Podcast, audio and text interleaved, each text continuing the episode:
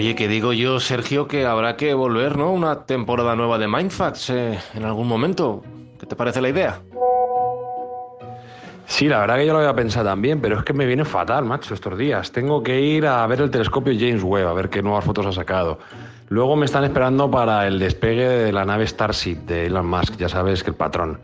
Y por último me esperan en el gran colisionador de hadrones, ahí en Berna, en Suiza. Entonces eh, lo tengo todo atado, macho. Mira a ver, a ver eh, Espi o Jesús lo que dicen, a ver si pueden algún día.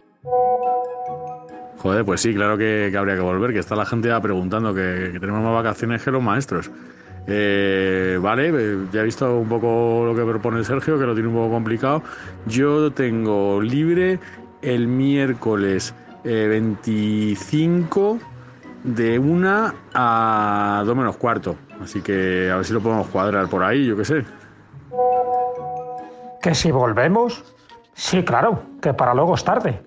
Y no veas las ganas que tengo. Pues creo que hemos puesto de moda eso de los esguinces mentales. Pobrecitos, no saben los oyentes la que les espera en esta nueva temporada. De esguince vamos a pasar a desgarro mental.